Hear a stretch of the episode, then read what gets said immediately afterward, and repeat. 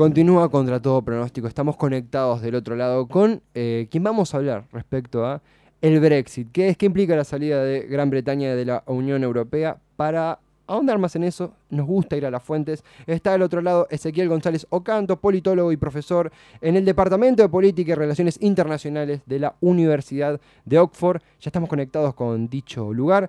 Ezequiel, bienvenido a Contra Todo Pronóstico. Aquí Esteban Chiacho, ¿cómo estás? ¿Qué tal? Buenas noches. Muchas gracias por invitarme. Un placer, Ezequiel. Gracias a vos por estar del otro lado. Eh, hace muy poco los conservadores ganaron la elección, el Partido Conservador, encabezado por el primer ministro Boris Johnson.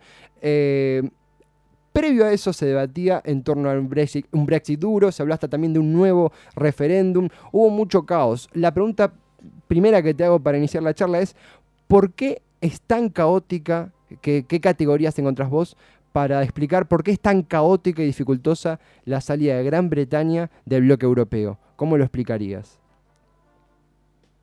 Mira, yo creo que hay dos razones por la, por la cual ha sido tan, tan caótica o, ha sido tan caótico todo el proceso.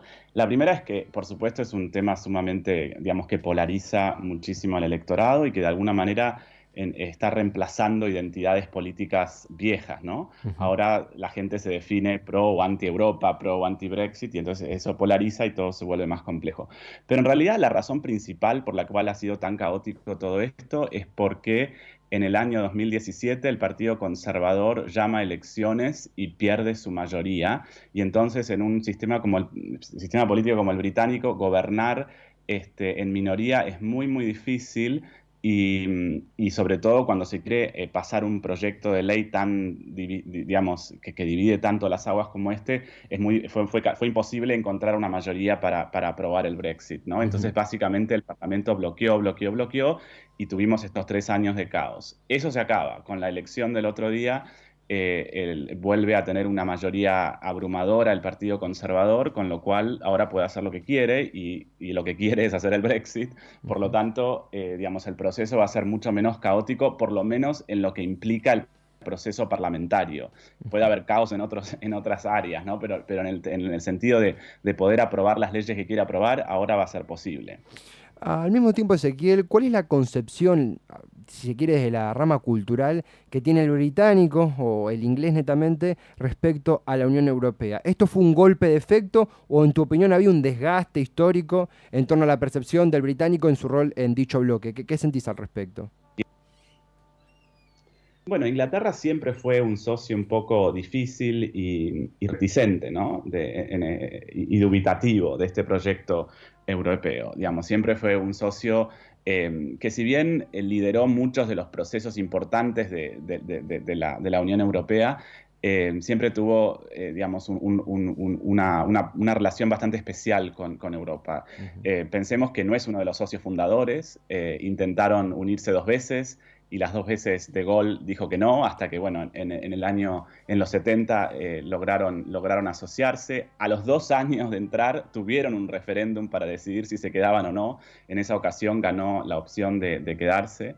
Este, y desde los años 80 en adelante, eh, el Partido Conservador ha desarrollado, digamos, una, una, visión bastante euroescéptica. Em, hasta ahora esa, esa, esa, facción del partido había sido bastante minoritaria, pero ahora esa facción controla, controla el partido, ¿no? Entonces, este, bueno, nada, llegamos a, llegamos a esta situación.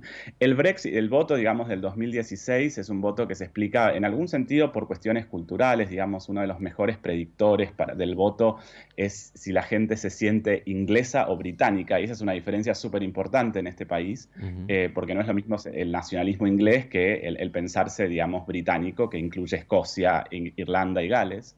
Em, entonces hay un componente nacionalista inglés muy fuerte y también hay un componente económico, es decir, hay un montón de gente que se siente, se siente, digamos, postergada por la globalización y la Unión Europea es un símbolo de eso y entonces eh, si, les dan a elegir, digamos, eh, una opción de quedarse o de irse, bueno, eso se vuelve el chivo expiatorio para, para tratar de revertir una, una situación personal, económica y de sus familias que, que es, eh, digamos, que, que, no ven buena. Ezequiel, ¿qué tal? Facundo Pérez te saluda, primero como siempre, agradecerte este tiempito que, nos estás regalando, eh, tu conocimiento sobre el tema. Y te querés una pregunta. Dentro de la sociedad inglesa, la parte que mayor apoya el, Brexit, ¿es la parte popular? ¿Pertenece quizás a, una élite de la sociedad? ¿Cómo viene esa cuestión? Em, como todo, es, hay varios hay varios grupos, digamos, que apoyan el Brexit, ¿no es cierto? Eh, como te decía, eh, el, nivel educativo es un predictor importante del Brexit, eh, digamos, cuanto mayor, a, mayor nivel educativo la gente tiende a ser menos euroescéptica, pero también, digamos, hay, hay muchos votantes de, de lugares de clase media, acomodada y demás, eh, que, son euroescépticos y también rechazan el Brexit. Hoy en día esos dos votantes forman la coalición, digamos, conservadora que, lleva a Boris Johnson a esta, a esta mayoría tan, tan amplia. Eh, pero, digamos, hay, hay un poco de todo, ¿no? Claro. Estamos charlando con Ezequiel González Ocantos, él es politólogo y profesor en el Departamento de Política y Relaciones Internacionales, Relaciones Internacionales de la Universidad de Oxford. Es una entrevista que recurre, recorre bastantes kilómetros. Eh, Ezequiel, respecto a los cambios que habría cuando se, en caso de que es muy probable que hecho suceda, todo indica que sucederá, el Brexit, los cambios se hablan desde, bueno, el cupo extranjero de los futbolistas en la Premier League hasta qué pasa con la frontera entre Irlanda e Irlanda del Norte, que en caso de la salida de, Gran Bretaña de la Unión Europea tendría que eh, redefinirse hasta militarmente. Ni hablar los, eh, los tratados de mercado y demás. ¿Cuáles son, en tu opinión, los cambios, las transformaciones más importantes que tendría que afrontar la sociedad británica o inglesa, según tu percepción, cuando se, se haga realidad el Brexit? ¿Cómo los ordenarías? El problema es que no sabemos qué tipo de Brexit va, mm. vamos a tener, ¿cierto? Entonces es muy difícil precisar eso. Digamos, hay como dos grandes opciones que ustedes definían antes como un Brexit blando y un Brexit duro, ¿no?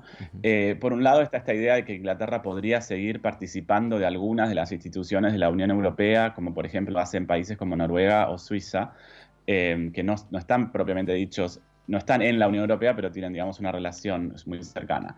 Eh, eso sería el Brexit blando, digamos, eh, participar en el mercado común y demás.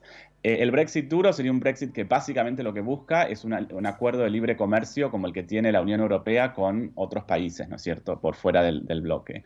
Y ese, y, ese, y ese tipo de Brexit, lo que llaman el Brexit más duro, es, es un Brexit más difícil de negociar porque hay que negociar todo, digamos. Eh, y entonces ahí se abre, la, incertidumbre es, mucho mayor y hay que definir cosas como vos decías, qué sé yo. Este, pero, pero lo cierto es que en cualquiera de estos dos escenarios, eh, el Reino Unido va a tener, digamos, em, eh, la potestad, por ejemplo, de negociar sus propios acuerdos de libre comercio, mm. va a tener que desarrollar una burocracia para hacerlo, porque ahora no la tiene, porque sus acuerdos son negociados por la Unión Europea como miembro, va a tener que redefinir su política migratoria, sobre todo frente a los ciudadanos europeos.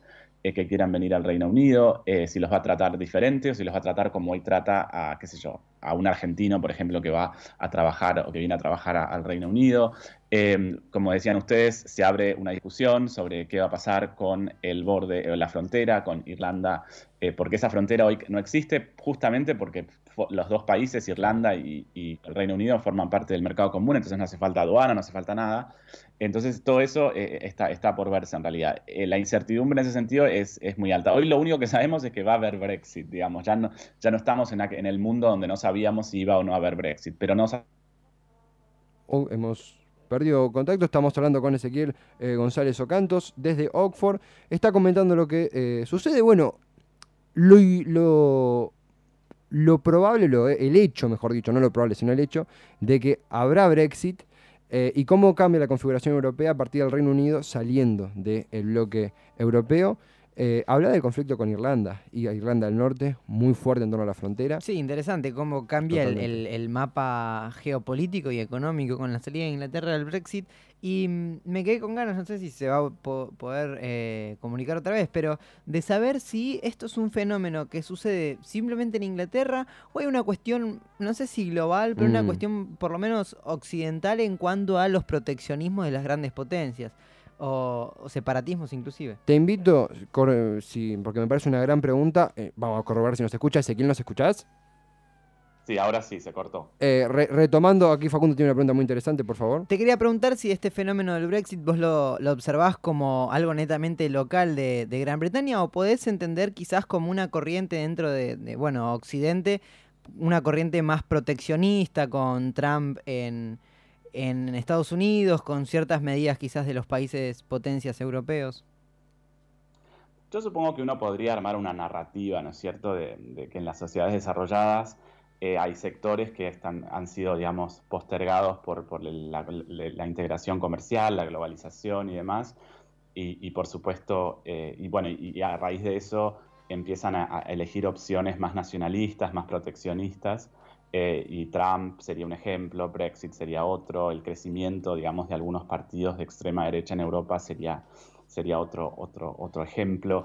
Em, yo no, quisiera generalizar y no quisiera decir que esto es una ola imparable porque vemos eh, excepciones, digamos, en términos de qué fuerzas políticas ganan en, muchos países desarrollados, pero, pero creo sí que, que, algo de eso hay, ¿no? Y entonces hay un, un componente económico y a eso se le suma un componente cultural que en general es un sentimiento nacionalista este, anti, anti-inmigrante. creo que en ese sentido el lema de la campaña por el Brexit en 2016, retomemos el control, de alguna manera encapsula e, ese sentimiento. Claro. Ezequiel, eh, cerrando preguntarte, eh, estamos cerrando el año 2019, que tuvo episodios políticos de alta significatividad. Eh, pensando en perspectiva del 2020, a los años que vienen, eh, ¿cómo crees que serán recordados estos tiempos, esta disputa, esta finalmente confirmación del Brexit eh, de la mano de Boris Johnson? ¿Cómo crees que la historia recordará estos episodios que tuvieron en vilo al Reino Unido y a Europa?